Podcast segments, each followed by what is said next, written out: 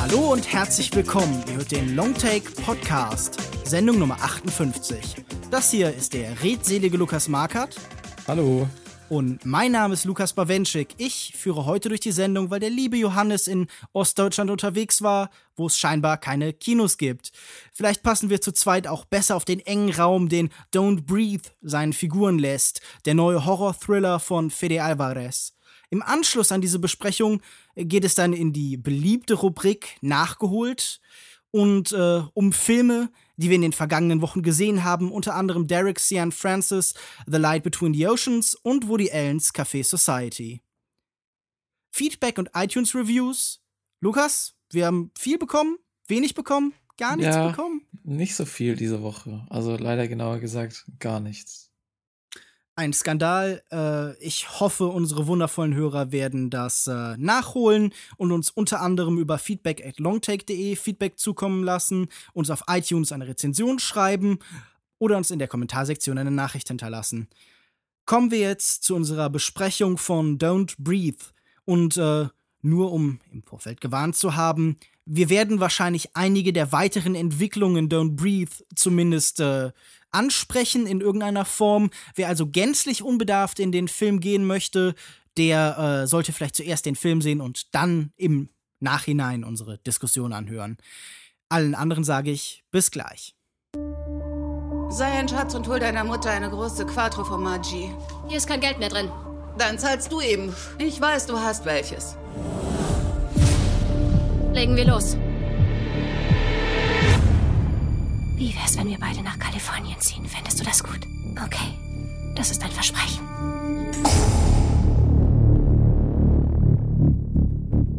Gute Nachrichten. Ich habe einen neuen Job. Dieser Kerl hat mindestens 300 Riesen. Ist er blind? Einen Blinden zu berauben ist nicht wirklich cool, oder? Dass er blind ist, heißt nicht, dass er ein Heiliger ist. Das wird ein Kinderspiel, sag ich. Detroit. Natürlich Detroit. Kein Schrecken ist in den USA so präsent wie Armut und die Gewalt, die sie mit sich bringt. Wo die Bevölkerung schwindet, entsteht Raum für Monster aller Art, zuletzt etwa in Only Lovers Left Alive oder It Follows. Don't Breathe ist ein Thriller, vielleicht auch ein Horrorfilm und erzählt von drei jungen Erwachsenen, die Einbrüche begehen, um der Armut ihrer Heimatstadt zu entkommen. Normalerweise stehlen sie kleine Beträge, doch ein finaler Coup verspricht ihre Sorgen ein für alle Male zu zerstreuen. Ein blinder Irakkriegsveteran hat nach dem Unfalltod seiner Tochter eine große Abfindungssumme zugesprochen bekommen. Es handelt sich um einen Home Invasion Thriller unter veränderten Vorzeichen.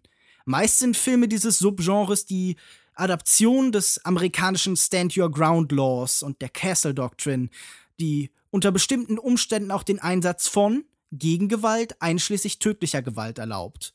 Normalerweise ist das Publikum dabei auf der Seite der rechtschaffenen Verteidiger und wird zusammen mit ihnen belagert. Doch hier stehen auf beiden Seiten Verlierer eines grausamen Systems, äh, das sie gegeneinander hetzt. Eine weiße Weste hat keiner.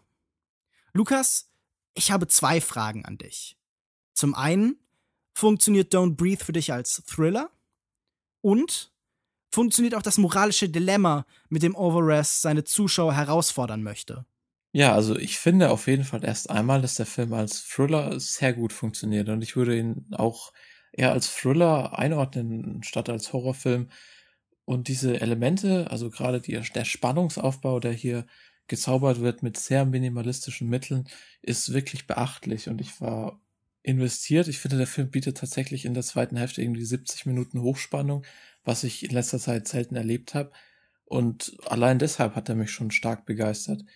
Und bezüglich den moralischen Fragen, da bin ich mir nicht ganz so sicher. Also ich finde, der Film beginnt natürlich auch sehr stark äh, mit diesem Zeichnung des Bilds von Detroit, diesem sozialkritischen Bild. Also wenn man dann am Anfang äh, diese Aufnahmen sieht von den heruntergekommenen ja, Vorstädten und den aufgeplatzten Straßen, das wirkt alles wie so eine Geisterstadt.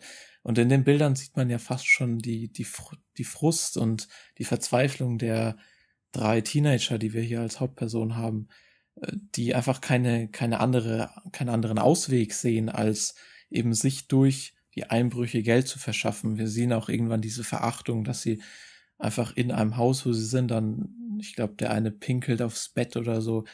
Und das rechtfertigt natürlich noch lange nicht, äh, was die Figuren hier tun, aber es relativiert es etwas.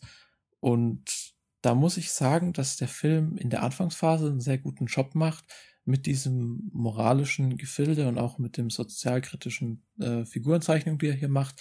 Aber sobald er dann weitergeht, ist es für mich äh, sehr abgerutscht, einfach weil er dann sehr genremäßig wird, der wird super spannend und da habe ich mir dann auch gar keine Gedanken mehr gemacht darüber, äh, ist es jetzt hier moralisch wirklich so vertretbar, weil ich dann einfach zu investiert war ja, ich finde auch ganz interessant, welche Entwicklung dieser Film durchmacht. Er beginnt ja wirklich als sehr klassischer Einbruchfilm. Also es ist tatsächlich ja sogar handlungsrelevant, dass dieser Bereich von äh, Detroit so furchtbar leer ist, denn wir sehen auch, okay, das ist eine Gegend, in die die Polizei nicht mehr kommt. Die ganze Umgebung ist leer und obwohl da so viel Raum ist, konzentriert sich die ganze Handlung eben auf dieses kleine einzelne Gebäude, das hier wirklich in jede Einzelheit erfasst wird. Und ich finde interessant, wie der Film am Anfang anfängt, äh, erstmal diesen Raum klar zu machen und so ein bisschen versucht, so sehr deutlich die Regeln des Ganzen und die äh, Geografie und Geometrie und die Architektur des Ganzen eben nahezulegen. Also wir haben ja am Anfang so äh, lange Kamerafahrten durch das Gebäude, die mich so ein bisschen an äh, David Finchers Panic Room erinnert haben. Also da sind stellenweise auch so digitale Fahrten dabei und es geht vor allen Dingen halt eben darum anzudeuten, okay, das ist unsere Spielfläche. Hier findet eben unsere Thriller statt. Und das finde ich effektiv gemacht. Ich mag auch diesen Einstieg, ähm, den, den eigentlichen Einbruch. Am Anfang bemühen sich die Figuren noch sehr deutlich darum, still zu sein. Und wir haben hier so eine ganz klassische Heißsituation. Und ähm, nun, ja, äh, das Ganze rutscht dann immer später weiter in die Eskalation ab. Es wird später gewalttätiger und äh, der, der Konflikt wird offenkundiger. Aber gerade am Anfang finde ich doch sehr schön, wie dieser ganze Film einführt. Auf jeden Fall. Also ich weiß jetzt natürlich nicht, dieser, es gibt am Anfang so ein Flash-Forward, da bin ich mir immer noch nicht sicher, ob der wirklich nötig gewesen wäre. Aber diese äh, Kamerafahrt, die du beschreibst, die, glaube ich, einsetzt das erste Mal, wenn sie in dieses Haus einbrechen, die so komplett das Haus erkundet, jede, jede Räumlichkeit und dem Zuschauer so ein Gefühl vermittelt, wo er sich jetzt eben die nächsten äh, 80 Minuten aufhält. Das hat mir wirklich gut gefallen. Ich glaube, die fährt auch so durch die Decke in das zweite Stockwerk, ohne eben mhm. äh, zu schneiden. Das war schon wirklich spitze. Und ich finde, der Film findet allgemein sehr gute Bilder, um diese Ausweglosigkeit in dem Haus dann später zu vermitteln. Und ich glaube auch Fede Alvarez ist wirklich, äh, obwohl er jetzt nur einen Film, der in diese Richtung geht, gemacht hat, ein ganz guter Regisseur dafür, dass er dieses Katz- und Maus-Spiel auf engstem Raum inszenieren kann und auch diese ja wirklich nervenaufreibende Atmosphäre über eine lange Zeit äh, mhm. schafft zu halten. Was mir allerdings am Anfang des Films nicht so gefallen hat, war, wie diese Charaktere eingeführt wurden. Äh, also wir, wir haben hier ja drei Freunde, Rocky, Alex und Money. Ähm, Money hat sogar ein, ein Dollar-Tattoo-Zeichen. Er ist der von den dreien, die am offenkundigsten, der am offenkundigsten eben auf Geld aus ist. Alex ist so, ähm, also gespielt von äh, Dylan Minetti. Sein Vater arbeitet in einer Sicherheitsfirma und das erlaubt ihm eben, ja, an diesen Einbrüchen teilzunehmen, weil er hat eine Möglichkeit, diese Alarmanlagen umzumgehen. Er kennt sie besonders gut. Und als Hauptfigur wird uns Rocky vorgestellt, gespielt von ähm, Jane Levy, äh, die manche vielleicht aus der US-Version von Shameless kennen, da ist sie zum ersten Mal aufgetreten. Was ich überhaupt nicht mochte, war, äh, wie diese Motivation stellenweise angedeutet worden ist. Also ich muss sagen, ich fand das bei Alex alles noch ganz okay. Da wird das Ganze nur angedeutet und relativ vage gehalten, aber bei äh, Rocky wird es dann halt sehr spezifisch. Also wir sehen sie wirklich in diesem White Trash Haushalt mit diesem vollkommen überzogenen Stiefvater oder der Freund ihrer Mutter, der dann noch so merkwürdige sexuelle Anspielungen macht und so. Und da muss ich sagen, das war mir einfach so ein bisschen zu viel. Da drohte der Film, seine Figuren schon ganz am Anfang zu Comicfiguren zu machen. Ja, da bin ich auf jeden Fall bei dir. Also es ist, sind Figuren, die kommen aus diesem White Trash Umfeld und wir haben auch im Film immer wieder öfters so Sequenzen, wo sie dann über ihre Träume reden und eben aufsteigen wollen aus diesem schlechten Umfeld. Und das ist schon sehr klischeehaft. Aber ich finde, generell macht der Film ähm, mit dem gegebenen Mitteln einen sehr guten Job mit der Figurenzeichnung, weil eigentlich, ich habe jetzt in Kritiken öfters gelesen, es gäbe ja irgendwie komplexe Figuren oder so, dem würde ich überhaupt nicht zustimmen. Ich finde, die Figuren sind alles sehr blass, aber ja. trotzdem macht er das Beste flach. daraus, weil, ja, natürlich. Aber er verschwendet zum einen am Anfang kaum Zeit, um einzusteigen mit den Figuren, dann deutet sich äh, anfangs so eine Love Story an, also so ein bisschen, also weiß nicht, ob du es mhm. gemerkt hast, so zwischen. Ja, doch, das habe ich auch so empfunden. Also es wird ja nicht mal sonderlich subtil angedeutet, dass Alex halt irgendwie ein Auge auf Rocky geworfen hat. Und äh, Money aber auch irgendwie, also vielleicht ist da sogar ganz vage angedeutet, so eine Art Ménage à trois. Ja, auf jeden Fall. Aber da fand ich dann doch gut, dass der Film da nicht zu viel Zeit verschwendet und das weiter ausbaut und so. Das, das passt auch gar nicht in, in äh, den Verlauf des Films. Und gleichzeitig würde ich einfach sagen, dass äh, es liegt wahrscheinlich auch an der Besetzung dass wir dann so gut mitfiebern mit den Schauspielern. Also es sind ja immer noch irgendwo drei kriminelle Teenager, wo ich mir generell sagen würde, warum soll ich jetzt um die bangen, wenn die da in das Haus einbrechen? Am Anfang ist ja sowieso ein bisschen verschoben. Was ist hier gut, was ist hier böse? Und man weiß nicht so recht, wo soll man, mit was soll man sich verbinden, wo soll man mitfiebern. Aber sobald mhm. der Film dann an Spannung zulegt, äh, waren die Seiten für mich sehr schnell äh, ausdefiniert. Also dann war ganz schnell klar, was ist hier gut, was ist hier böse. Und dann war ich äh, wirklich investiert in diese zwei oder drei Teenagern.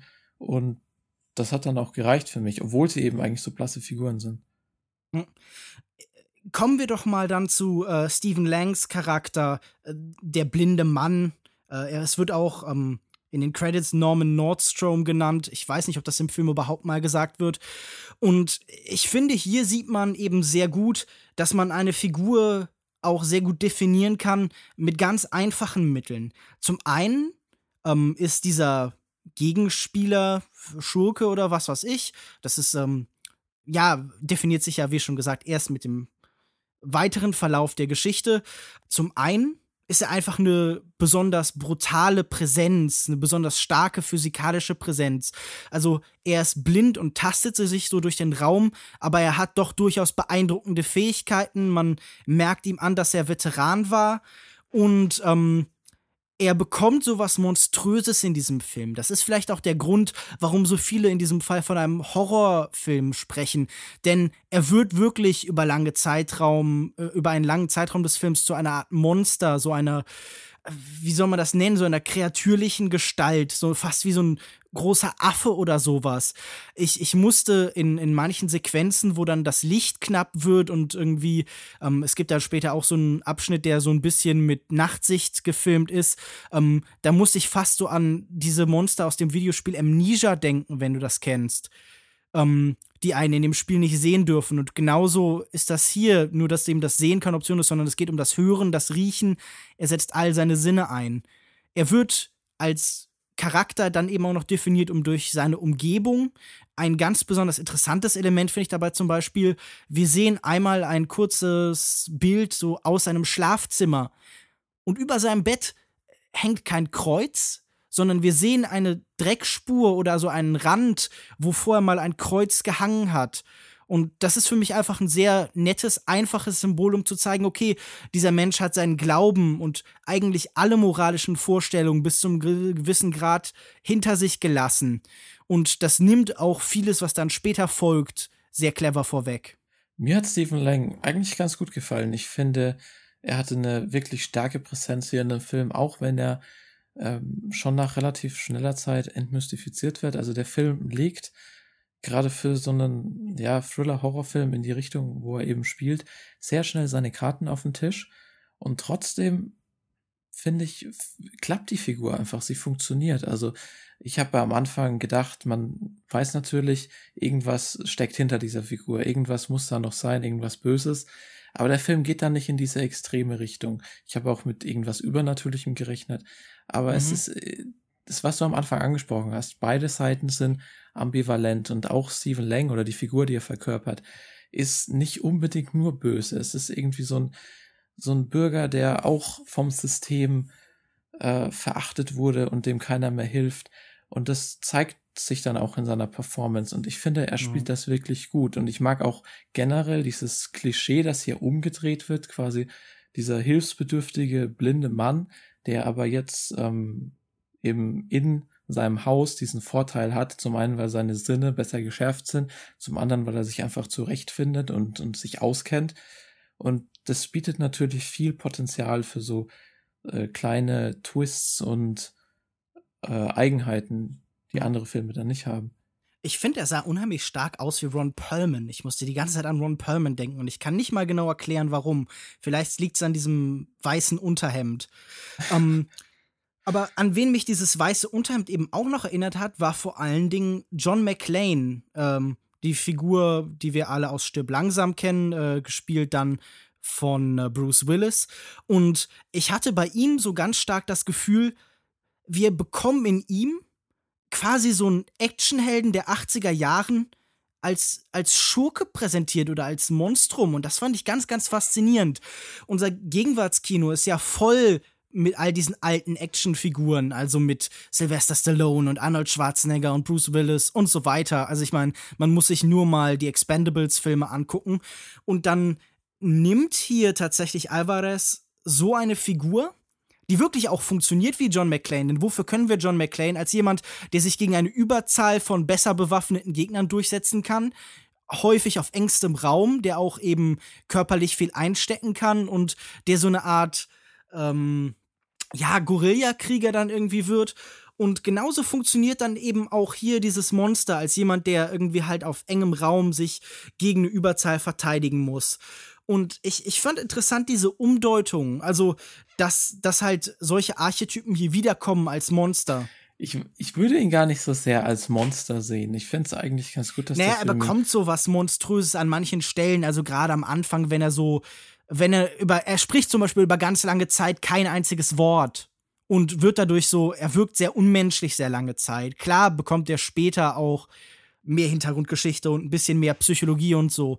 Aber ich würde sagen, so, bis er das erste Mal spricht, ist er schon einfach sehr ungreifbar. Ja, da hast du auf jeden Fall recht und auch mit deiner ähm, These, dass er eben hier wie so ein Actionheld daherkommt. Das stimmt auch, weil ich finde, er kommt einfach ein bisschen zu übermächtig daher. Ich weiß jetzt nicht, dieses Element mit dem der blinden Figur finde ich sehr erfrischend. Wie es umgesetzt wurde, bin ich mir nicht so sicher. Also man fragt sich natürlich auch, warum lassen sich drei Leute von einem, einem Blinden so in die Ecke drängen mhm. und er agiert wirklich wie so ein John McLean, wie er dann, ja, wir wollen es nicht vorwegnehmen, aber wie dann die erste Figur in die Konfrontation mit ihm tritt.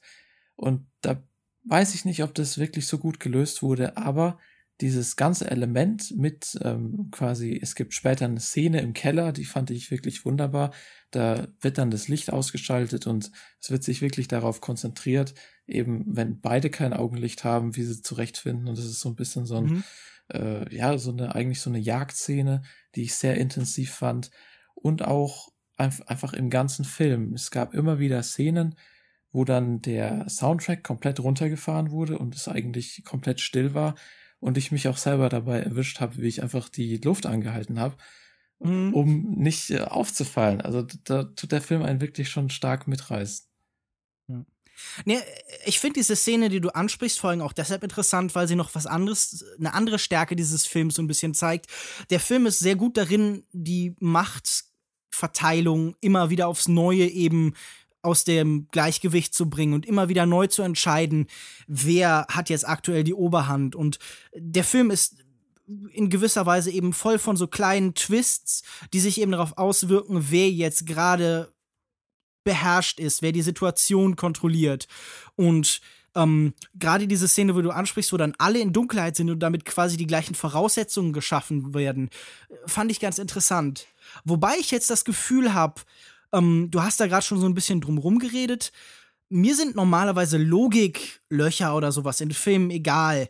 Aber Plausibilität ist gerade bei einem Thriller, der so sehr versucht, eben ein enges, realistisches Szenario zu schaffen. Also realistisch in dem Sinne, wir sollen zu jedem Moment glauben können, was da passiert.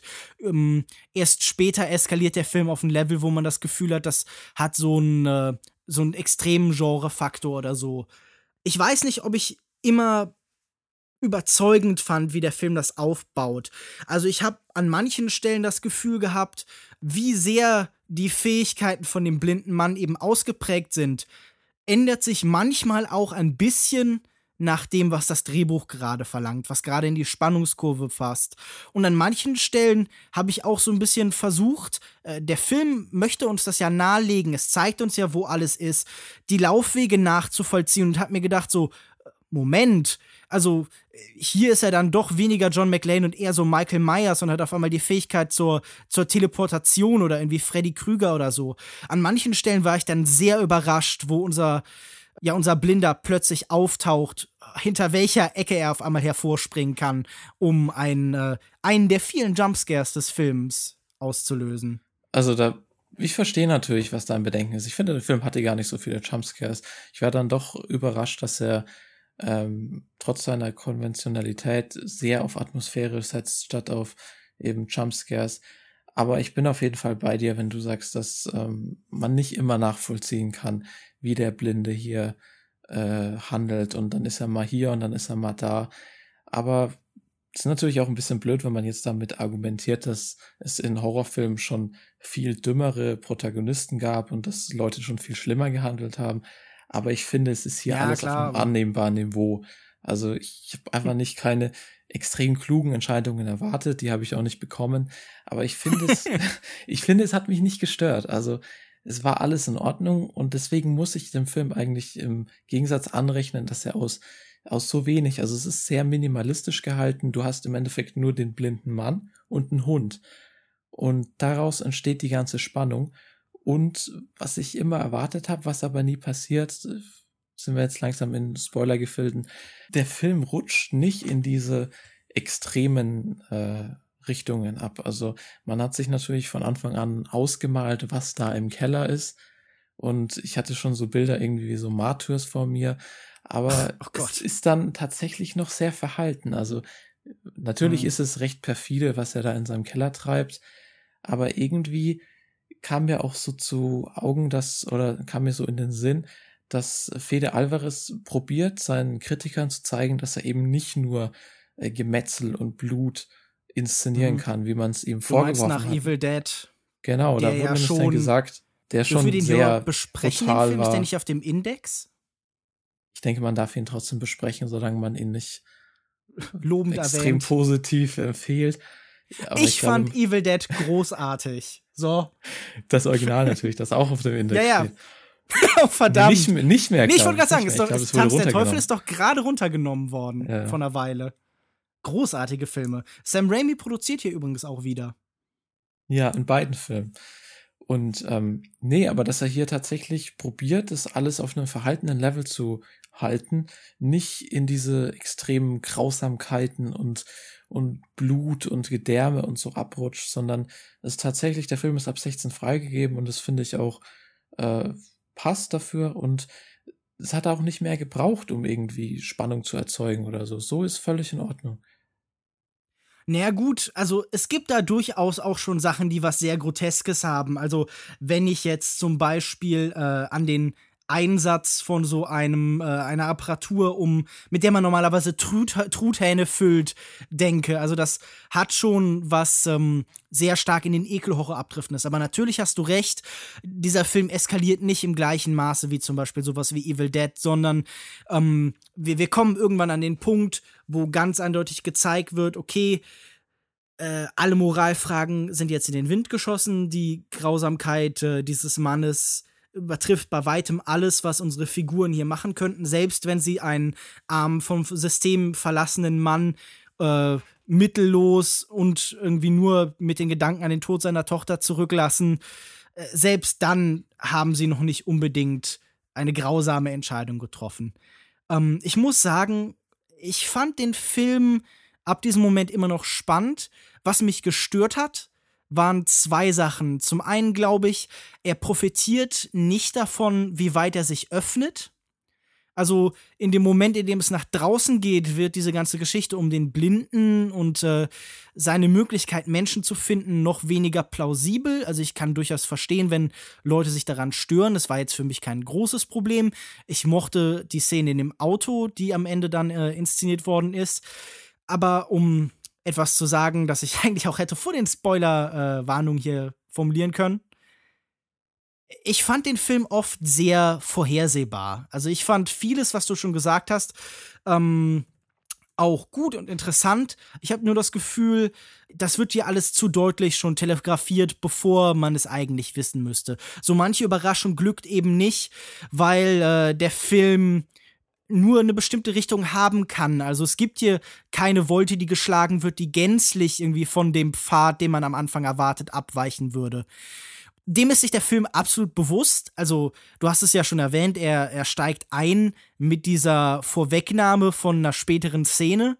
Und äh, immer wieder deutet der Film relativ deutlich an, in welche Richtung es gehen kann. Aber ich hätte mir doch gewünscht, dass der Film ein bisschen mehr an seine eigene Fähigkeit, das, ja, dass das Unerwartete zu tun, vertraut.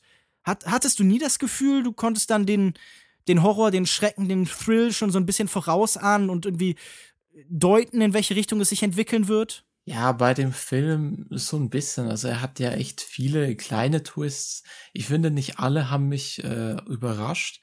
Aber das ist so eine, ich würde es jetzt nicht unbedingt dem Film negativ anrechnen. Ich finde, diese Vorhersehbarkeit bei Filmen ist was, was mir zum Beispiel in letzter Zeit auch öfters aufgefallen ist, dass ich einfach bei Filmen eine Szene oder eine Einstellung sehe und mir denke, hey, genau so endet sie und meistens ist es dann auch so. Also ich denke, das ist einfach so ein, so ein Ding der Erfahrung und gerade auch, wenn man viele Horrorfilme gesehen hat, viele Thriller gesehen hat, dann kann man sich alles irgendwie ein bisschen ausrechnen. Und ich würde tatsächlich sagen, dass der Film selbst Fans oder Leute, die sich in diesen Genres auskennen, immer mit einer Kleinwendung noch überraschen kann. Also ich fand hier vieles nicht vorhersehbar, vieles schon, aber ich finde, er findet eine gute Mischung zwischen beiden und ähm, ich glaube, das ist insgesamt auch immer so eine Sache der Erwartungshaltung. Also der Film wurde ja auch schon wieder angepriesen mit extrem schockierenden Twists und einer Revolution im Horrorgenre, also quasi wie jeder Film, der irgendwie ein bisschen besser ist als der Durchschnitt, der wird dann als Revolution angepriesen, was eigentlich keinem gut tut, weil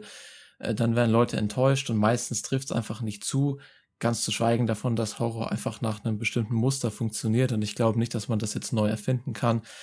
Und deswegen würde ich auch einfach nicht sagen, dass Don't Brief jetzt ein extrem innovativer Film seines, seines Genres ist oder so. Aber ich finde, es ist ein Film, der sehr gut gemacht ist und der sein Handwerk versteht. Da bin ich bei dir und ich würde sagen, das klingt doch auch schon so ein bisschen nach einem Fazit. Möchtest du das Ganze vielleicht so ein Stück weiterlenken und sagen, wie dir der Film insgesamt gefallen hat? Ja, mache ich, denke ich, einfach weiter. Und ich würde sagen, der Film hat mir sehr gut gefallen. Er hat mich über weite Zeit wirklich extrem bei der Stange gehalten. Ich war ähm, sehr intensiv dabei. Ich finde, der Film bietet nach seinem Einstieg fast 70 Minuten Hochspannung und verschwendet kaum Zeit. Er dauert 90 Minuten und ähm, es ist so eine kompakte Spielzeit. Es gibt nicht viel Plemplem, es wird nicht viel Zeit verschwendet es gibt keine extrem ausgeprägte Figurenzeichnung hier. Also wir haben trotzdem sehr blasse Figuren und bewegen uns hier in so einem Spektrum, was wir eben aus Horror- oder Thriller-Filmen kennen. Aber was er eben macht mit seinen wenigen Mitteln, welche Spannung er erzeugt, sowas habe ich tatsächlich schon lange nicht mehr gesehen. Und ich finde, es ist ein Film, den sollte man auch im Kino anschauen. Ich weiß nicht, ob der Film dann noch dem ganzen Stand hält, wenn man mehrmals gesehen hat. Aber ich war im Kino wirklich extrem dabei. Ich fand, es ist ein toller Film. Es ist keine Evolution im Horrorgenre, aber man sollte es sich auf jeden Fall anschauen und ich würde vier von fünf Sternen geben. Ich war nicht im gleichen Maß angetan, aber kann trotzdem vieles von dem, was du gesagt hast, klar unterstreichen. Es gab in diesem Film ja schon mehrere Thriller dieser Art. Also ich musste tatsächlich an einen Film wie äh, Ten Cloverfield Lane oder Green Room denken. Ähm, muss aber sagen, dass Fede Alvarez so mit am wenigsten am meisten macht. Äh, das ist ein guter Thriller. Ich, ich würde nicht sagen, es ist ein besonders herausragender, ein irgendwie außergewöhnlicher, sondern es ist ein sehr kompetent gemachter Thriller mit einem guten Szenario, der sich konzentriert auf das, was er tatsächlich braucht. Er ist keine Minute zu lang, er ist angenehm reduziert und ich finde, das ist etwas, das man auch honorieren kann und ich würde deshalb 3,5 von 5 Sternen geben. Solltet ihr das genauso sehen wie wir oder komplett anders, habt ihr irgendwelche Aussagen oder Meinungen zu der Moralfrage, die in dem Film gestellt wird, dann könnt ihr das alles gerne bei uns in die Kommentarspalte posten. Und wir kommen jetzt zu unserer allseits beliebten Rubrik Nachgeholt. Yay.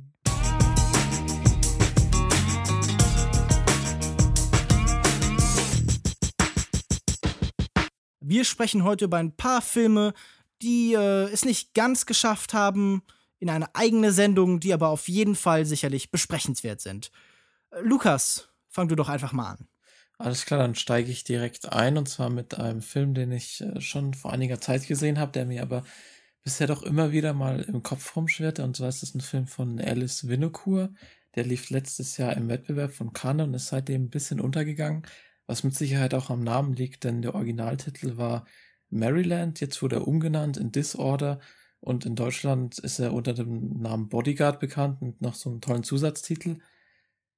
Inhaltlich geht es in dem Film um einen Soldaten Vincent, der ist gespielt von Matthias Schönertz und seit seinem Einsatz im Irak leidet er unter allerhand psychischen Problemen, die er aber selber immer so ein bisschen herunterspielt. Er würde gerne wieder in den Einsatz einsteigen, aber sein Arzt attestiert ihm vorübergehend Untauglichkeit, weshalb er einfach so zwischenzeitlich so einen Security-Job annimmt für eine Frau eines reichen Libanesen, der auf Geschäftsreise ist. Und die Frau ist Diane Krüger leider wie immer sehr blass. Und genau wie sich die Macher wahrscheinlich beim Titel nicht so richtig entscheiden konnten, ist es auch bei dem Film das gleiche. Er weiß nicht so ganz, in welche Richtung er will. Er schwankt permanent zwischen einer tiefen Charakterstudie eines ehemaligen Soldaten mit so einer posttraumatischen Belastungsstörung und einem recht schnörkellosen, etwas langsamen Thriller. Aber beide Seiten hatten für mich durchaus ihre Reize, also gerade hier Matthias Schönertz gibt sehr viel Preis von der Psyche dieses kaputten Soldaten, allein durch seine Mimik. Er spielt auch wieder so eine Paraderolle quasi für ihn, so ein etwas grobschlächtiger, wortkarger Typ, der aber eine ungeheure Ausstrahlung mit sich bringt und er tut einem auch immer ein bisschen leid durch seine, durch seine Probleme und seine Isoliertheit. Er trägt auch den Film schauspielerisch.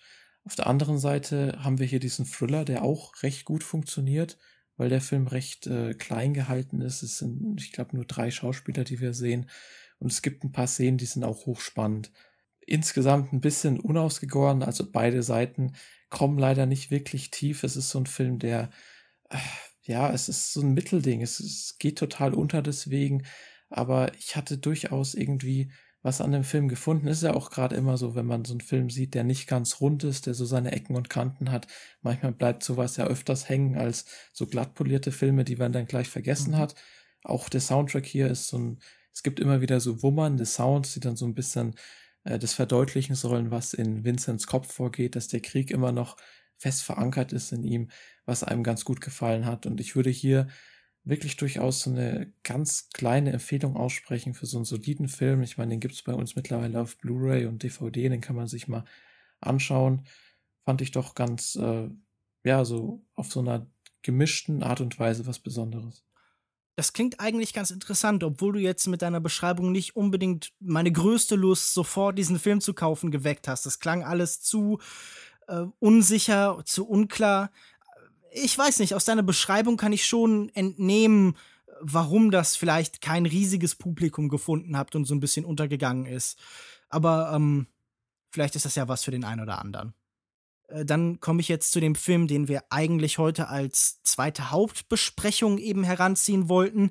Doch letztendlich äh, konnte Yoko ihn nicht sehen und auch du nicht, weil die Kinos in einer Gegend wieder gestreikt haben. Also spreche ich jetzt allein über Derek Cian Francis, The Light Between Oceans, ähm, eine Romanadaption, äh, ein Roman von M.L. Statman. Derek Cian Francis ist wahrscheinlich am besten bekannt für Filme wie Blue Valentine und eben auch The Place Beyond the Pines. er hat jetzt hier tatsächlich ein sehr klassisches Melodrama gedreht.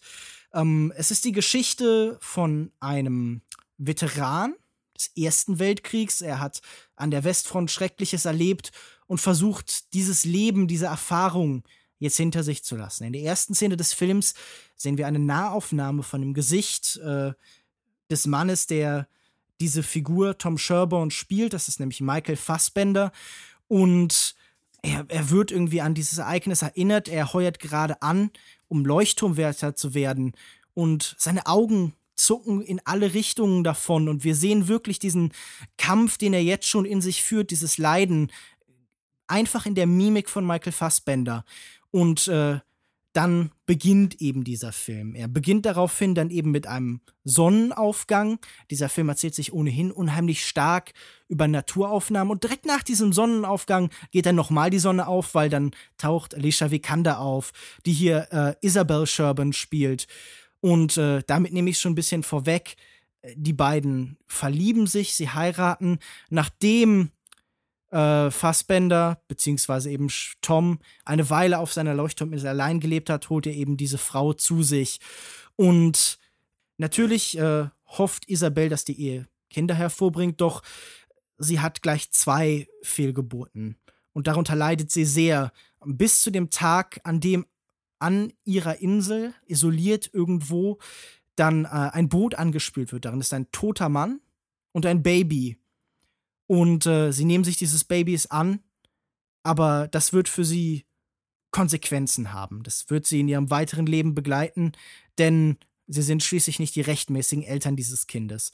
Und ich habe es ja schon angesprochen, es ist tatsächlich ein Melodram im ganz klassischen Sinn. Also die Wogen schlagen nicht nur hoch an die Küste ihrer Insel, sondern die Wellen schlagen wirklich auch emotional so hoch, wie die Brandung es irgendwie nur schafft. Der Film hat eine extreme Bildsprache. Also er lässt uns wirklich an dem Leiden dieser Menschen, an jeder Trauer ganz unmittelbar teilhaben. Seine Lieblingseinstellung ist die Großaufnahme. Wir sehen immer ganz nah beieinander die Gesichter von Alicia Vikander und eben Michael Fassbender. Und dazu haben wir dann einen Soundtrack von Alexandre Desplat, äh, der wahrscheinlich mittlerweile jede, jeden Film mit Oscar-Ambitionen äh, mit Musik versorgt. Und dieses Kostümdrama äh, war für mich nichts. Es war von allem zu viel. Es, es waren zu viel Wendungen, es war zu viel Leiden, aber vielleicht auch zu viel stürmische große Liebe, zu viele Plotwendungen, zu viel Naturaufnahmen, zu viel Caspar David Friedrich Blicke in die Ferne. Ich konnte damit nichts anfangen. Es war letztendlich anstrengend. Es hat mich überwältigt. Das ist ein Film, der eine Überwältigungsstrategie fährt und ähm, ja, der, der, der wirklich wirkt wie ein, ein, eine sehr, sehr fette Mahlzeit, die man dann irgendwann äh, nicht mehr aus seinem Magen herauskriegen kann. Das ist ein Film, den man nur schwer verdauen kann. Alle diese Darsteller spielen gut, aber es sind keine Rollen, bei denen ich sagen würde, da ist eine besondere Tiefe. Sie, sie spielen ihr Leiden überzeugend und wir sehen zum Beispiel auch die Szenen, in denen ähm, Alicia Vikanders Figur Isabel diese Fehlgeburten hat in, in, in voller Länge zum Teil. Und ähm, da gibt es eben gerade bei der zweiten nichts, was davon ablenkt, sondern die Kamera konzentriert sich eben ganz auf das, was sie erfahren. Das Ganze erzählt auch eine Geschichte von Vergebung, Vergessen. Es ist die Zeit nach dem Ersten Weltkrieg ähm, und wir sind irgendwo an der Küste von Australien, an der Westküste. Und zwei der wichtigen Figuren hier sind ein Deutscher und eine wichtige Figur, die später auftaucht, ist ähm, jemand, der viel zu verzeihen hat. Es ist sehr überraschend, wer dann da eingeführt wird. Das wird mir aber alles zu halbherzig erzählt. Ich verstehe, was dieser Film will, aber es überzeugt mich nicht. Ich muss natürlich sagen, dass ich allgemein kein großer Fan von Derek Cianfrance bin, der äh, immer interessante Ideen hat, aber sie nicht zu Ende denkt, der sich immer auf halber Strecke irgendwie verliert. Und das ist für mich leider auch in diesem Fall genau zutreffend. Es ist ein Film mit schönen Naturaufnahmen, äh, aber viel mehr hat er letztendlich dann doch nicht zu bieten.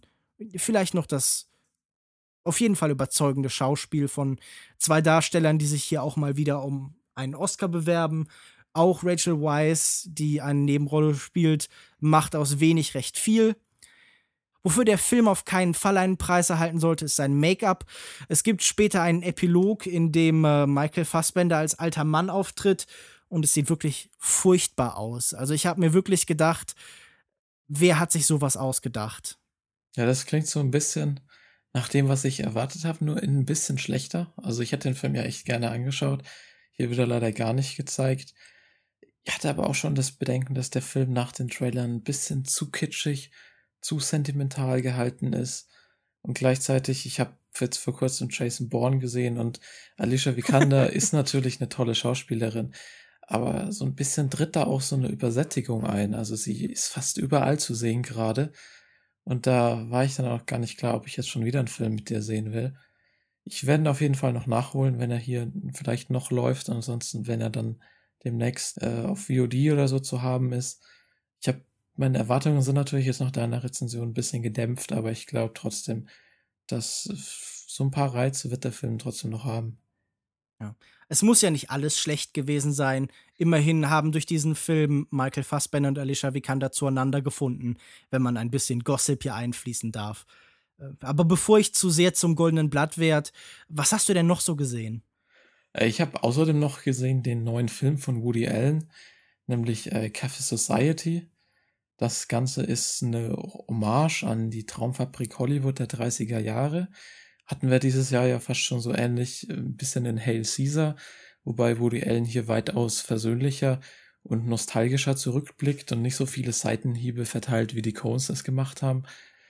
Ähm, wir haben hier Jesse Eisenberg, der spielt so eine quasi so eine jung angehauchte Version von Woody Allen selbst. Er ist ein, aus, er kommt aus einer jüdischen Familie aus New York, zieht dann nach Hollywood, wo er bei seinem Onkel arbeitet, der ein Agent in der Filmbranche ist, wird gespielt von Steve Carell. Und dann entwickeln sich dort quasi zwei so Beziehungen. Die eine Beziehung ist so eine Dreiecksbeziehung zwischen Jesse Eisenberg und Kirsten Stewart und noch einer anderen Person, die wir nicht vorwegnehmen wollen.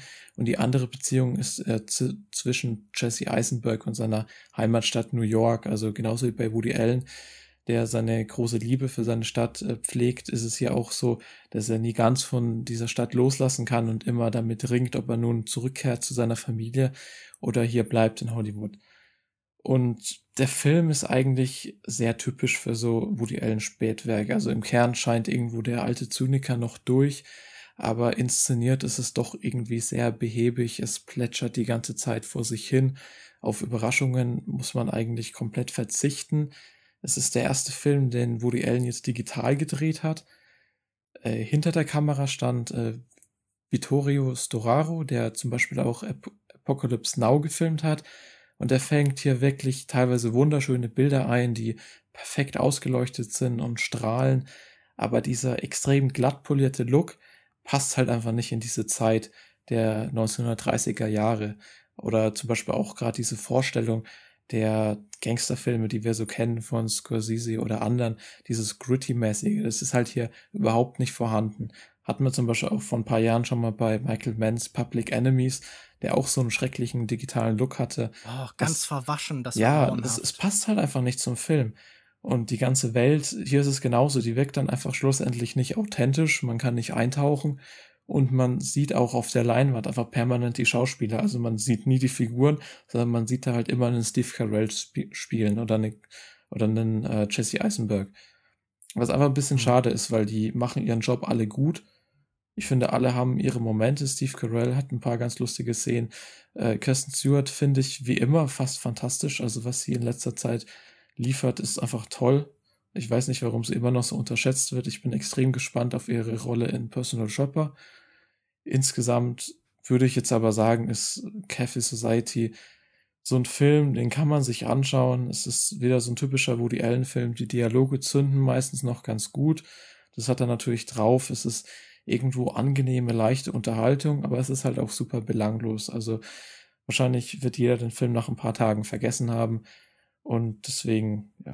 Ja, ich muss einfach sagen, ich glaube, ich habe einfach überhaupt kein Interesse mehr an Woody Allen. Ich habe die beiden letzten Filme gesehen und fand sie beide wirklich furchtbar. Gerade Magic in the Moonlight hat tatsächlich sehr schöne Aufnahmen, aber war inhaltlich wirklich unerträglich. Es wäre jetzt auch nicht wirklich schlimm, wenn Alan seine Karriere in nächster Zeit beenden würde. Also ich glaube, uns entgeht da nichts mehr. Ja, es ist natürlich schwer für so einen alten Regisseur, dass er sich selbst irgendwie in solchen Zeiten noch neu erfindet.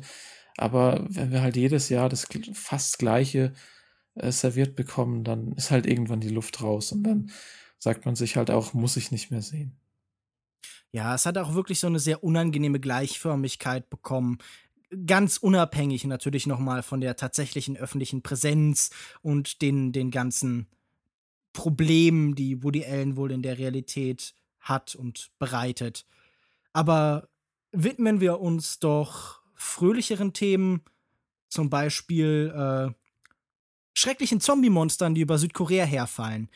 Ich habe im Rahmen des Fantasy Film Festivals Train to Busan gesehen, ein Film von Yeon Sang-ho, ein südkoreanischer Horror-Apokalypse-Thriller, Actionfilm. Ähm, gut, also ich meine, dass eine Zombie-Apokalypse stattfindet, ist natürlich schon ein umfangreicher Teil der Handlung.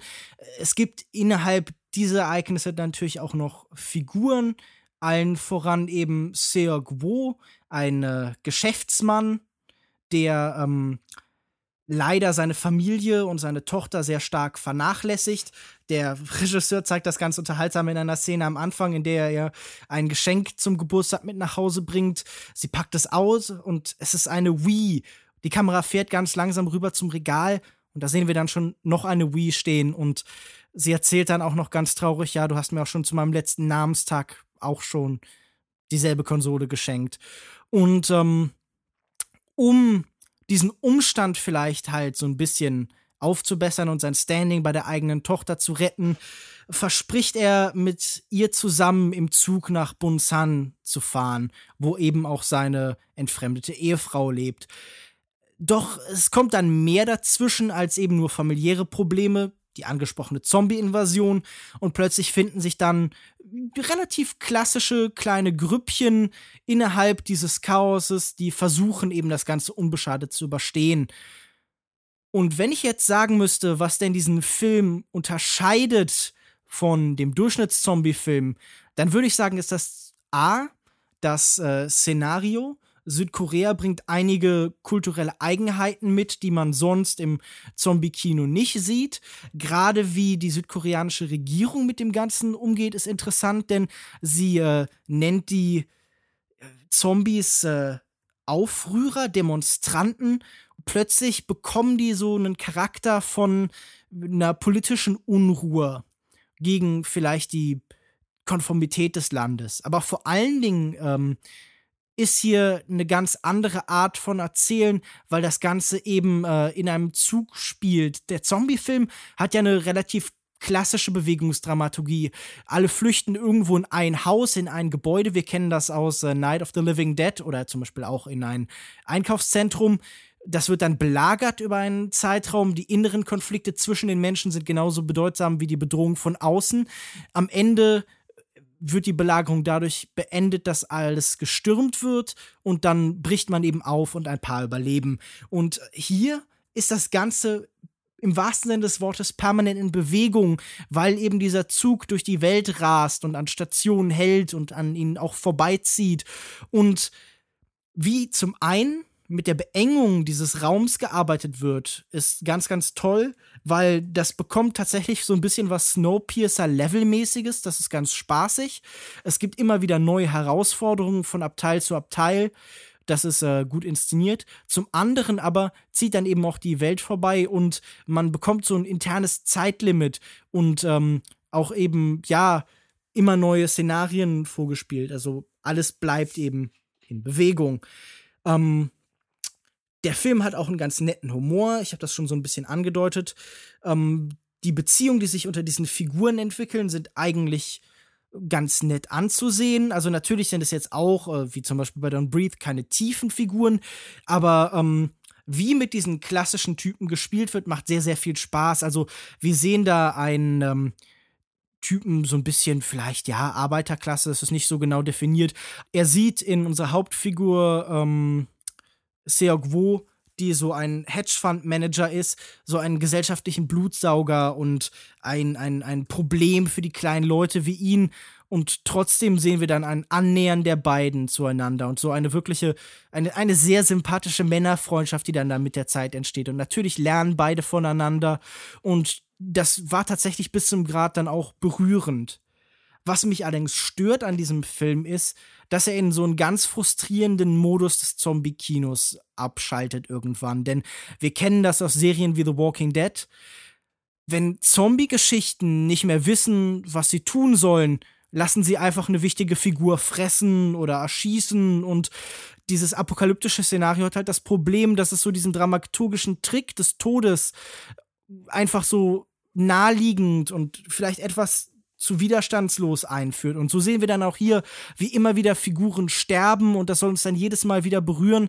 Und das hat dann halt den Effekt von verminderter Wiederkehr. Also irgendwann denkt man sich so, das ist jetzt zu viel dieser Film ist stellenweise emotional aufdringlicher, als es zum Beispiel ähm, der Derek Cian Francis Film ist. Und der ist ein ausgewachsenes Melodrama und hier handelt es sich um einen Zombie-Action-Film. Und das ist natürlich, äh, sagen wir es mal so, nicht etwas, das man jeden Tag sieht, aber es ist halt einfach zu aufdringlich. Ich muss sagen, an ein paar Momenten hat das tatsächlich funktioniert. Ich dachte an ein paar Momenten, ach, das ist wirklich schade um ihn oder sie oder wer auch immer dann gerade halt jeweils dahingeschieden ist. Aber insgesamt war das für mich auf Dauer sehr frustrierend. Das ist zum einen den Film anzurechnen, weil ich tatsächlich genervt war, dass diese Figuren sterben, weil ich sie mochte. Zum anderen könnte man ihm aber vorwerfen, okay, ähm, er hat diesen einen Trick und er führt ihn einmal zu oft vor. Und so würde ich sagen, äh, Train to Busan ist ein gut gemachtes One-Trick-Pony, äh, in der Form wenig originell, ein recht klassischer Zombie-Film, aber ähm, durchaus effektiv mit einigen kleinen Schwächen und halt, ja, in diesem Problem, dass er etwas zu repetitiv ist, wie er eben emotional funktioniert. Wäre das was für dich? Ich finde, der Film hört sich durchaus sehr interessant an. Er hört sich ein bisschen so wie die Prämisse von Snowpiercer, aber hier mit Zombies trotzdem noch den politischen Touch beibehalten. Es ist vielleicht auch ein Film, der einfach ein bisschen Spaß macht. Ich konnte ihn leider nicht sehen. Fantasy Filmfest ist jetzt nicht in meiner Stadt. Ich hätte extra anreisen müssen und ich fand das Programm dieses Jahr ein bisschen schwach. Es ist wenig an einem Tag gelaufen, wofür es sich dann gelohnt hätte, extra anzufahren war viele, ich glaube, du hast ja auch Kritiken geschrieben, viele so mhm. Direct-to-DVD-Sachen dabei, die ich mir auch nicht zu Hause anschauen würde, wie Cell oder so. Ja, ja, also das ist absolut berechtigt. Da sind auch viele Filme bei, die, ja, die sollte man vielleicht auf pff, gar nicht anschauen. Ja, die sollte man auch nicht auf DVD packen, sondern die sollte man gar nicht drehen. Cell ist ein gutes Beispiel dafür. Wirklich, wirklich schrecklicher Film, vor dem ich jeden warnen muss. Und deswegen habe ich jetzt leider nicht die Möglichkeit gehabt, den im Kino zu sehen. Aber ich werde ihn wirklich nachholen. Koreanische Filme sind fast immer irgendwie ein Garant für doch irgendwas sehr Solides. Und auch hier bin ich gespannt. Ja, ich, ich wollte auch gerade sagen, wir haben ja vor kurzem erst uns so ein bisschen unterhalten über The Wailing, mit dem wir beide unheimlich viel Spaß hatten. Gibt's für den eigentlich einen deutschen Start? Wahrscheinlich noch nicht, oder?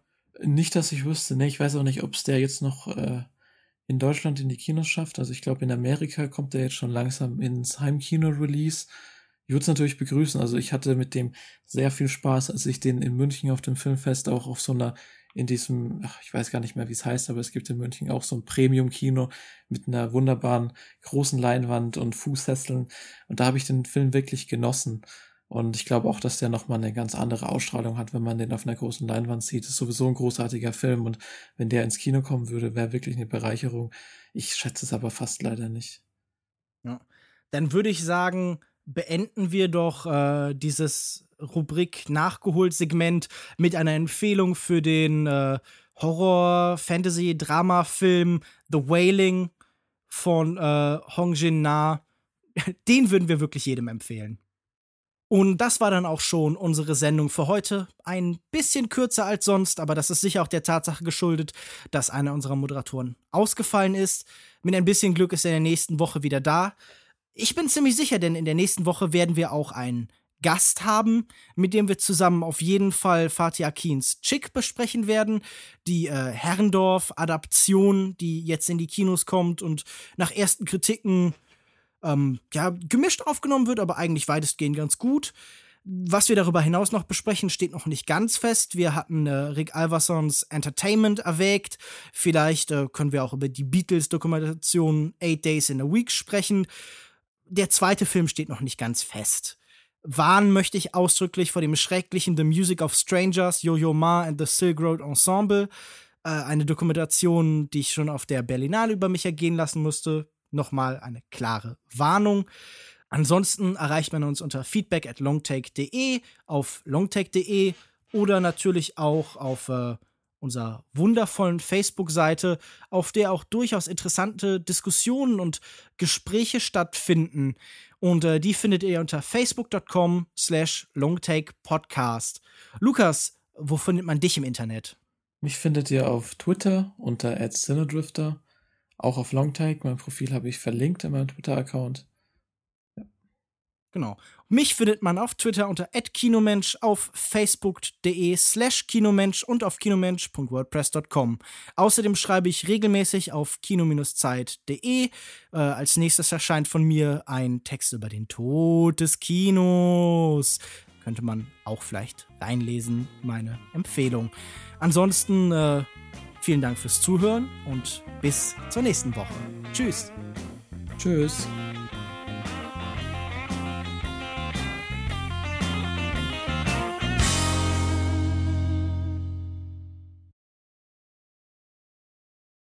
Moment, das spielt in Australien? Okay, das wusste ich überhaupt nicht. A Lighthouse on the Coast of Western Australia. Oh, verdammt.